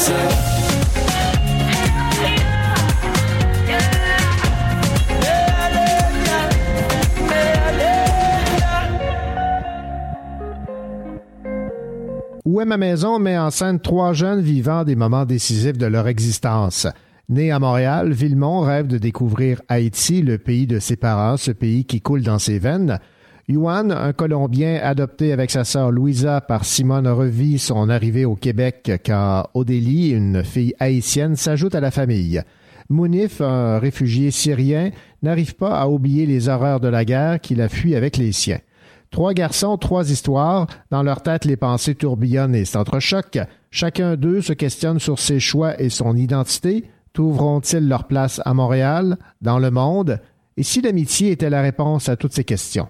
Voici le résumé d'un livre de Édith Bourget, publié aux éditions Soleil de minuit, qui a pour titre Où est ma maison? Un roman jeunesse. Édith Bourget, bonjour. Bonjour René. Edith, euh, on vous joint à votre résidence euh, d'Edmundston au euh, Nouveau-Brunswick. Qu'est-ce qui fait que Edith Bourget, qui habite euh, au Nouveau-Brunswick, s'intéresse à ces euh, personnes immigrées qui résident à Montréal? Comment le, le- le lien s'est fait? Quelle belle question. Euh, ben finalement, moi, je considère que on est, on vit sur la terre, hein, n'est-ce pas? Puis il y a beaucoup de mouvements de population aussi. Donc, euh, je trouve ça important que euh, qu'on parle beaucoup des gens qui viennent au pays pour les accueillir, parce que le livre Où est ma maison est parti du fait qu'il y a une comédienne qui s'appelle Danielle euh, Letourneau qui, quand les, euh, les Syriens sont arrivés, quand le Canada a dit qu'il acceptait 25 000 Sy- Syriens, euh, on a, je sais pas si on s'en souvient, mais il y a beaucoup de gens qui disent Oh non, il va y avoir plein de terroristes. Et puis c'était vraiment comme un, un bouclier. Les gens, il y avait plein de gens qui n'étaient pas prêts à accepter les gens qu'on les secours, qu'on leur donne du secours. Alors moi, ben, euh, cette comédienne-là a décidé de faire un mouvement qui s'appelle 25 000 tucs. Il fallait tricoter des tucs pour accueillir ces Syriens-là comme un enfant qui vient au monde, qui est bienvenu sur la terre, bienvenu dans notre pays. J'ai tricoté trois tucs pour ce mouvement-là. Alors, en faisant ces tucs-là, j'ai pensé justement à l'importance de parler de l'immigration. On a ceux qui sont déjà arrivés, les enfants des immigrants, qui est le cas de Villemont dans mon livre, qui lui se demande vraiment, mais Haïti, qu'est-ce qu'il y a dans, ma, dans, mon, dans mon sang, est-ce que ça coule vraiment? Donc, ces immigrants-là qui sont déjà très bien intégrés avec les parents qui sont venus, ceux qui sont adoptés, qui, euh, qui arrivent vraiment euh, comme ils sont, sont seuls dans leur pays, donc quelqu'un vient les chercher, ils sont obligés de s'acclimater, et les Syriens qui ont été propulsés ici pour sauver leur peau. Alors, je trouvais ça important de montrer ces trois facettes-là de l'immigration, parce qu'on peut voir, j'espère qu'on va montrer un peu que les difficultés que ces gens-là peuvent rencontrer, comment c'est difficile de s'intégrer. Peut-être aussi du fait que moi, je suis partie de du Québec, pour arriver à Edmundston, au Nouveau-Brunswick, qui tu sais, on- je comprends, on est dans le même pays, mais reste qu'on est toujours l'étranger de quelqu'un. Donc, on a, on, au cours d'une vie, on a, on a, ça nous arrive à chacun de nous de se sentir l'étranger. Et d'avoir des difficultés à s'adapter, à rentrer dans un milieu. C'est sûr quand on part d'un autre pays, c'est encore plus difficile parce qu'il y a toute la culture, la langue et plein de choses, mais reste que on est toujours l'étranger de quelqu'un. Et si on accueillait plus davantage les gens autour de nous, ben le monde serait plus beau. Je pense que mon livre est aussi pour ça, pour apprendre à ouvrir ses bras, son cœur à l'étranger. Je vais vous citer ici en page 146, ça, nous met dans, dans l'ambiance. Tout ça n'existe plus et n'existera plus jamais. Rien ne sera pareil, jamais. Quand je pense à ça, ma colère augmente encore. Je serre les poings, j'en veux à tous ceux qui ont fomenté cette guerre, qui continuent de terroriser mon peuple et de détruire mon pays. J'en veux à ceux qui ont anéanti notre vie, qui nous ont forcés à tout abandonner, à passer des mois dans un camp surpeuplé, à nous expatrier au Canada. Cette colère m'a envahi comme une tumeur sournoise. Elle grossit encore, me ronge. Parfois, j'ai si mal que je perds complètement le contrôle. J'éclate, je crie des injures à mes parents. Je me déchaîne, je passe d'une pièce à l'autre en lançant sur le mur ce qui me tombe sous la main. Papa tente de me calmer et finit par crier aussi fort que moi. Maman pleure et supplie le ciel. On oublie que ces gens euh, qui euh, viennent s'établir au Canada ont vécu ce type de ce drame-là. Oui, effectivement. Et ça continue, c'est ça. Je- effectivement, c'est ça que euh, quand le mouvement de 25 000 trucs a, a commencé, je me suis dit, il y a plein de gens qui ont une réaction. Les gens ne veulent pas accueillir ces gens-là, mais ils n'ont jamais vécu ça. Donc, je- me semble j'ai pas de difficulté à me mettre dans la peau de ces gens-là qui ont vu leurs amis exploser devant eux autres, à passer des, dans les camps de réfugiés. Je me suis dit, il faut prendre conscience de la difficulté que les gens, que tous ces gens-là ont vécu.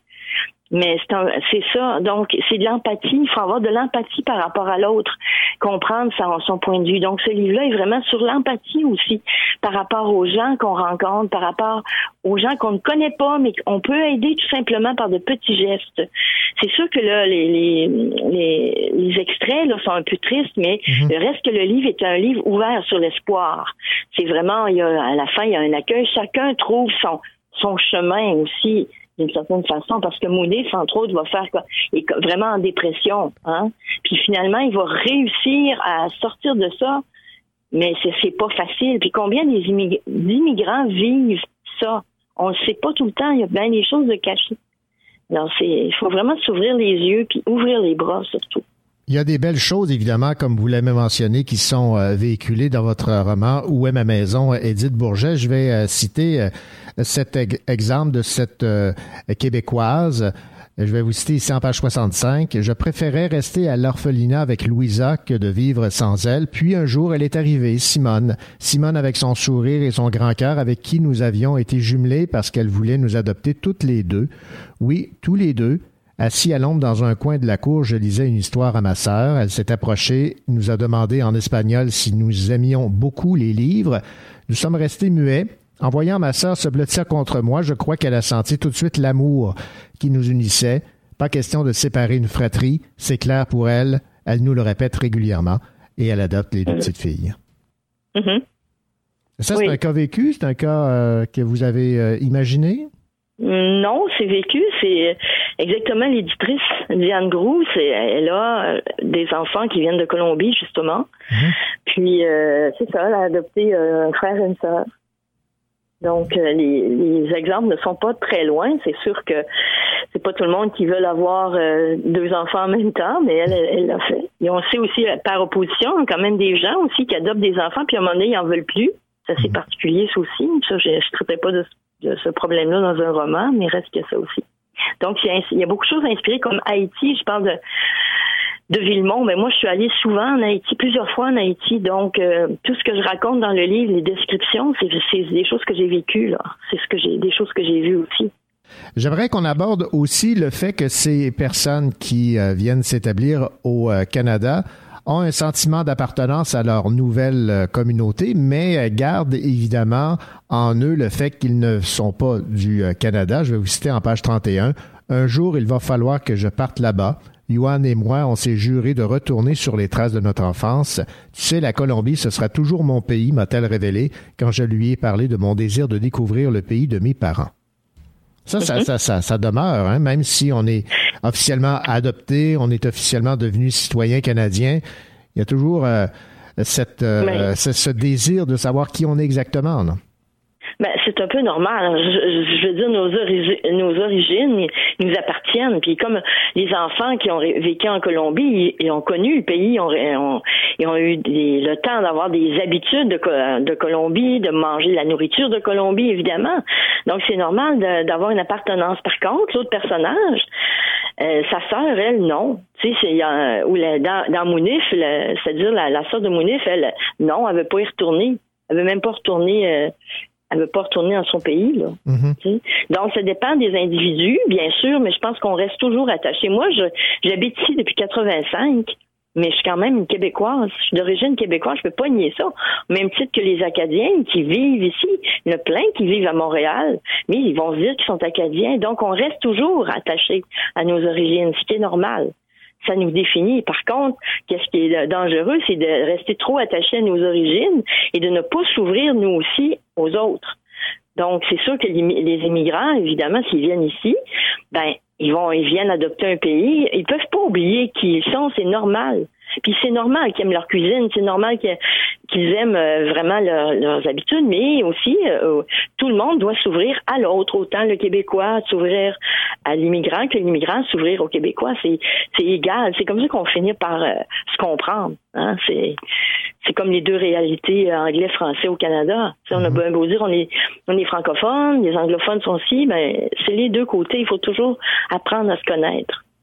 Et on va terminer cette entrevue, Edith Bourget, euh, en abordant l'aspect solidaire de ces euh, personnes qui viennent s'établir euh, ici, parce qu'on a des gens que vous décrivez qui viennent de la Colombie, d'Haïti, de la Syrie, mais c'est une c'est euh, des gens qui, euh, évidemment, ont, ont vécu à leur façon des, des histoires semblables et qui sont très solidaires l'un de l'autre. Oui, c'est sûr, mais aussi c'est sûr que la façon que le, le roman est construit, c'est que le, le personnage de, de Villemont, l'haïtien, va avoir en va être en relation avec chacun, parce que Villemont va être euh, va tomber en, tomber en amour avec la sœur de Juan, hein, qui est Louisa, et Villemont va aussi au- être- agir comme déménageur avec un, homme- un, Mar- un Marocain qui va déménager des meubles aux nouveaux arrivants. Donc, il va rencontrer les deux garçons. Donc, la solidarité, en fin de compte, c'est la découverte de l'autre en faisant ce personnage-là qui rencontrait les autres. Ça permettait de, vraiment aller montrer qu'il allait vers les autres et qu'il pouvait aussi trouver des amis un peu partout parmi n'importe que de n'importe quel pays aussi. Et la solidarité va se bâtir parce que chacun d'eux a vécu une façon de, de, de comprendre son identité, de savoir quelle est mon identité réelle, qu'est-ce que je vais pouvoir garder, qu'est-ce que je dois peut-être éliminer, mais qu'est-ce qui me fait c'est moi? Donc, il y a eu la même interrogation, ce qui fait qu'entre eux, ils peuvent se comprendre, qu'ils sont solidaires et qu'à partir de là, ils vont pouvoir s'entraider, surtout Mounif qui en a beaucoup plus besoin que les deux autres, donc ils vont devenir des amis, ils vont se rendre compte effectivement que la maison, où est-ce qu'elle est la maison? C'est euh, Villemont qui se pose la question, où est-ce qu'elle est ma maison? Est-ce que c'est en Haïti ou bien ici? Mais en fin de compte, les enfants vont se rendre compte que la maison, elle est là où est-ce qu'on on a les gens qu'on aime. Notre maison, elle est avec les gens qu'on aime. Et euh, en quatrième de couverture, on lit Et si l'amitié était la réponse à toutes ces questions, je pense qu'on on y répond.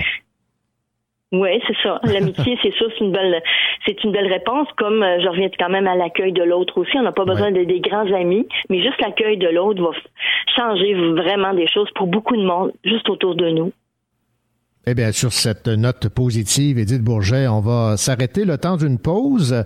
Je rappelle que votre plus récente publication a pour titre Où est ma maison aux éditions euh, Soleil euh, de minuit, un roman jeunesse qui permet aux jeunes de se faire à cette euh, réalité que bien des gens vivent, c'est-à-dire de devoir quitter leur pays pour différentes raisons, principalement la, la guerre pour s'établir dans un pays où euh, la paix règne, soit le, le Canada. Donc on s'arrête le temps d'une pause et au retour, on va parler un peu de, de l'ensemble de votre œuvre. C'est un peu ambitieux, mais on va essayer. D'accord. D'accord. Vous écoutez le Cocho Show en compagnie de René Cocho, votre rendez-vous littéraire.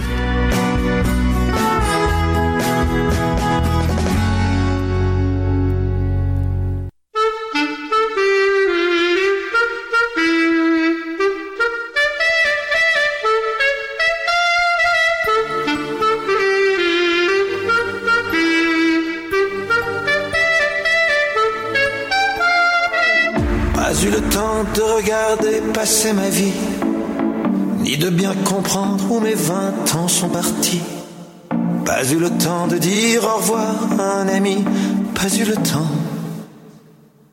Pas eu le temps de bien préparer mes bagages pour être prêt à regarder sur mon visage toutes les marques que le temps laisse à son passage. Pas eu le temps.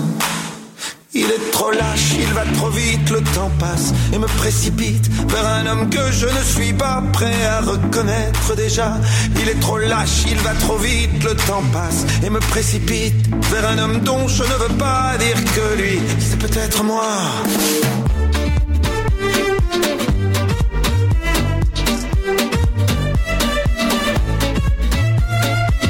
Pas eu le temps d'avoir su apprendre à aimer, me souvenir de toutes les peaux que j'ai touchées, ni de savoir s'il y a des cœurs que j'ai brisés. Pas eu le temps. Pas eu le temps de faire le tour de mon quartier. C'était toujours plus loin que je voulais aller. Pas eu le temps de voir ce que j'ai pu rater. Pas eu le temps. Il est trop lâche, il va trop vite, le temps passe et me précipite vers un homme que je ne suis pas prêt à reconnaître déjà. Il est trop lâche, il va trop vite, le temps passe et me précipite vers un homme dont je ne veux pas dire que lui, c'est peut-être moi.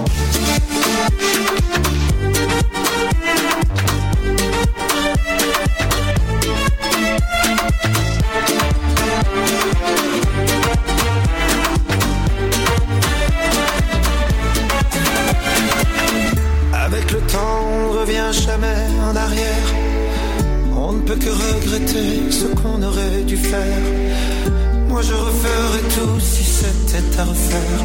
Oui, tout si c'était à refaire. Il te donne et il te reprend chaque seconde de son temps. Pour pouvoir vivre une minute, il faudra rendre celle d'avant. Il te donne et il te reprend chaque seconde de son temps. Pour pouvoir vivre une minute, il faudra rendre celle d'avant. Mais le temps passe.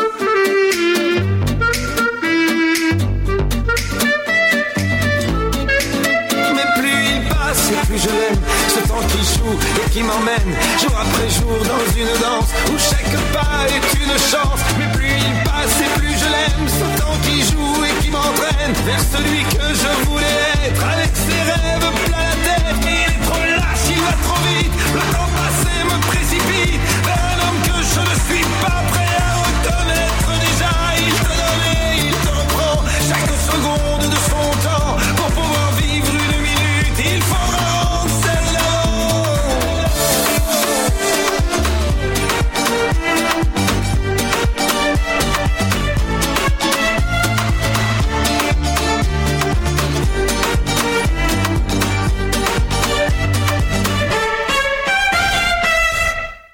Nous sommes de retour avec euh, Edith Bourget, auteure et euh, illustratrice qui euh, fait de la poésie, euh, des nouvelles, de l'aquarelle et surtout euh, des romans euh, jeunesse. Edith Bourget, rebonjour.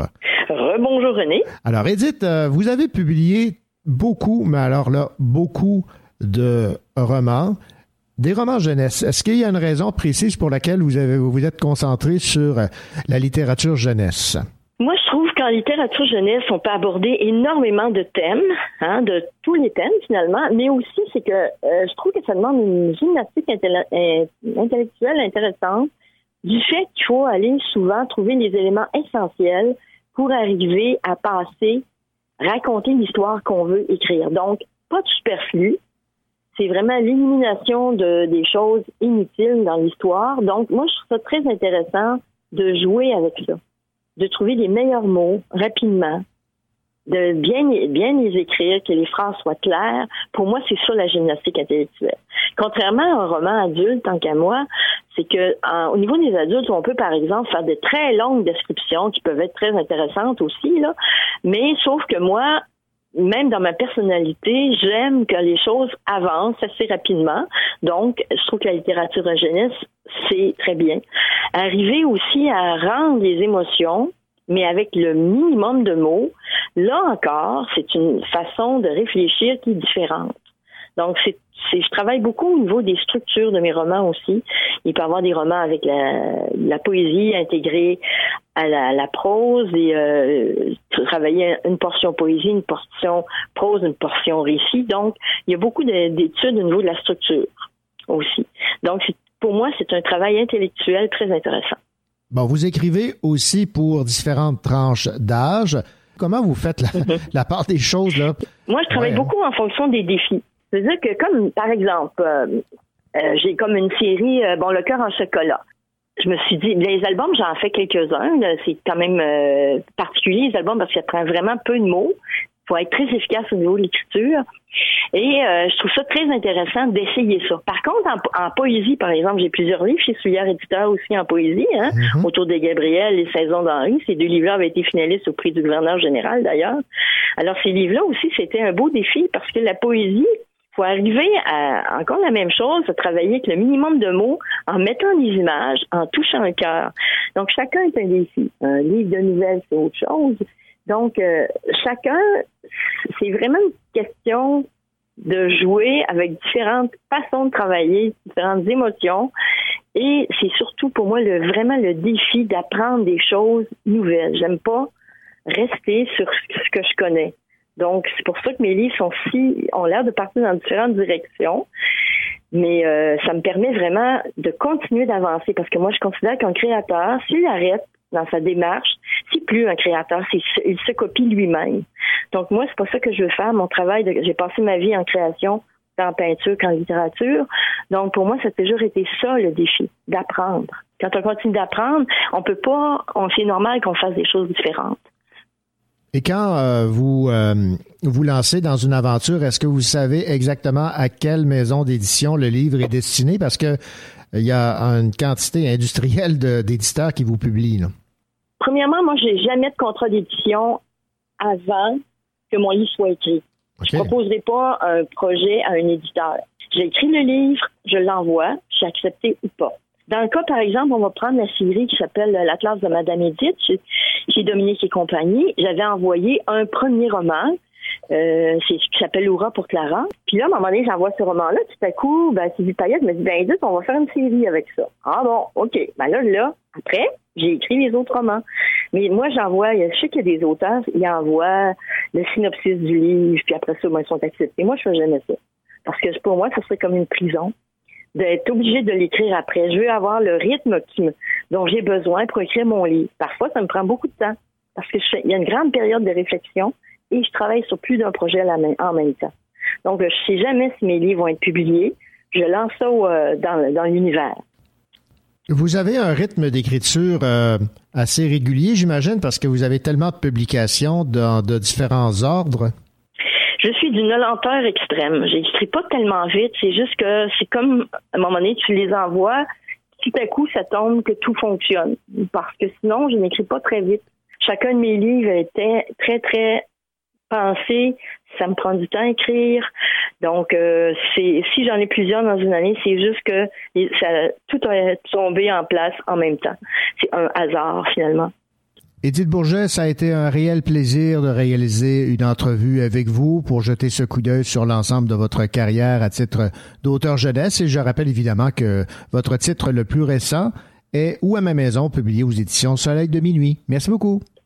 Merci beaucoup, René.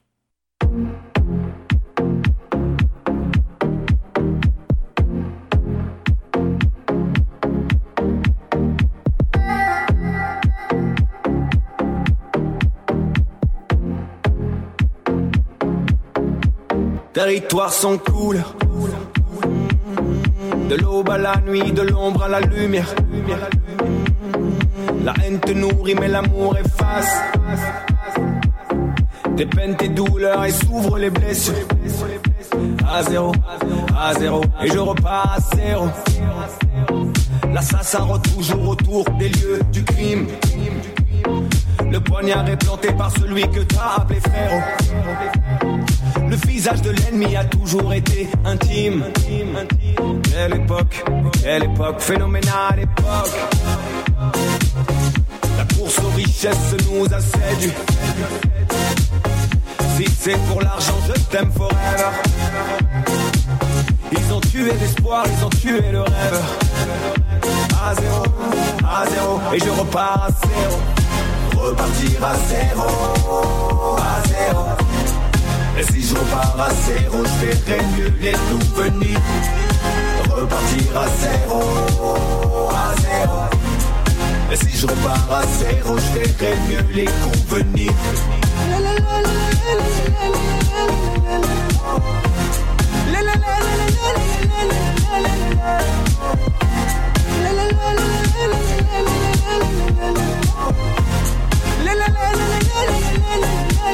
Je réapprends à vivre.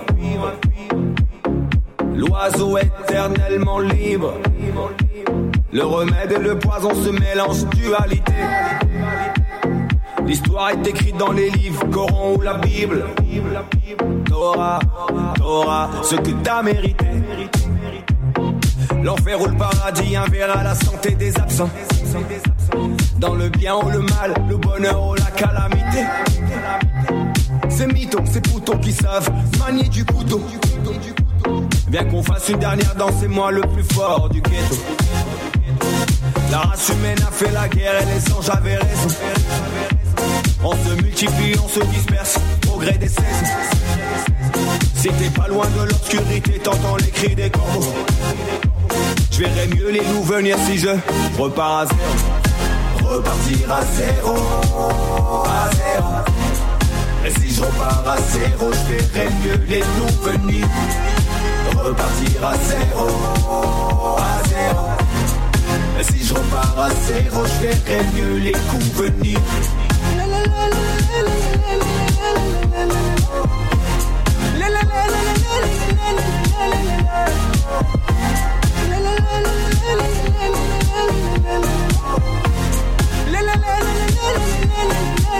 Phénoménal époque.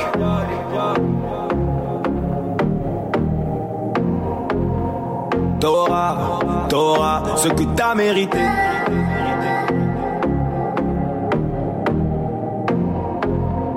À zéro, à zéro, et je repars à zéro. Repartir à zéro, à zéro. Et si je repars à zéro, je verrai mieux les venir. Repartir à zéro. Si je repars à zéro, je verrai mieux les coups venir.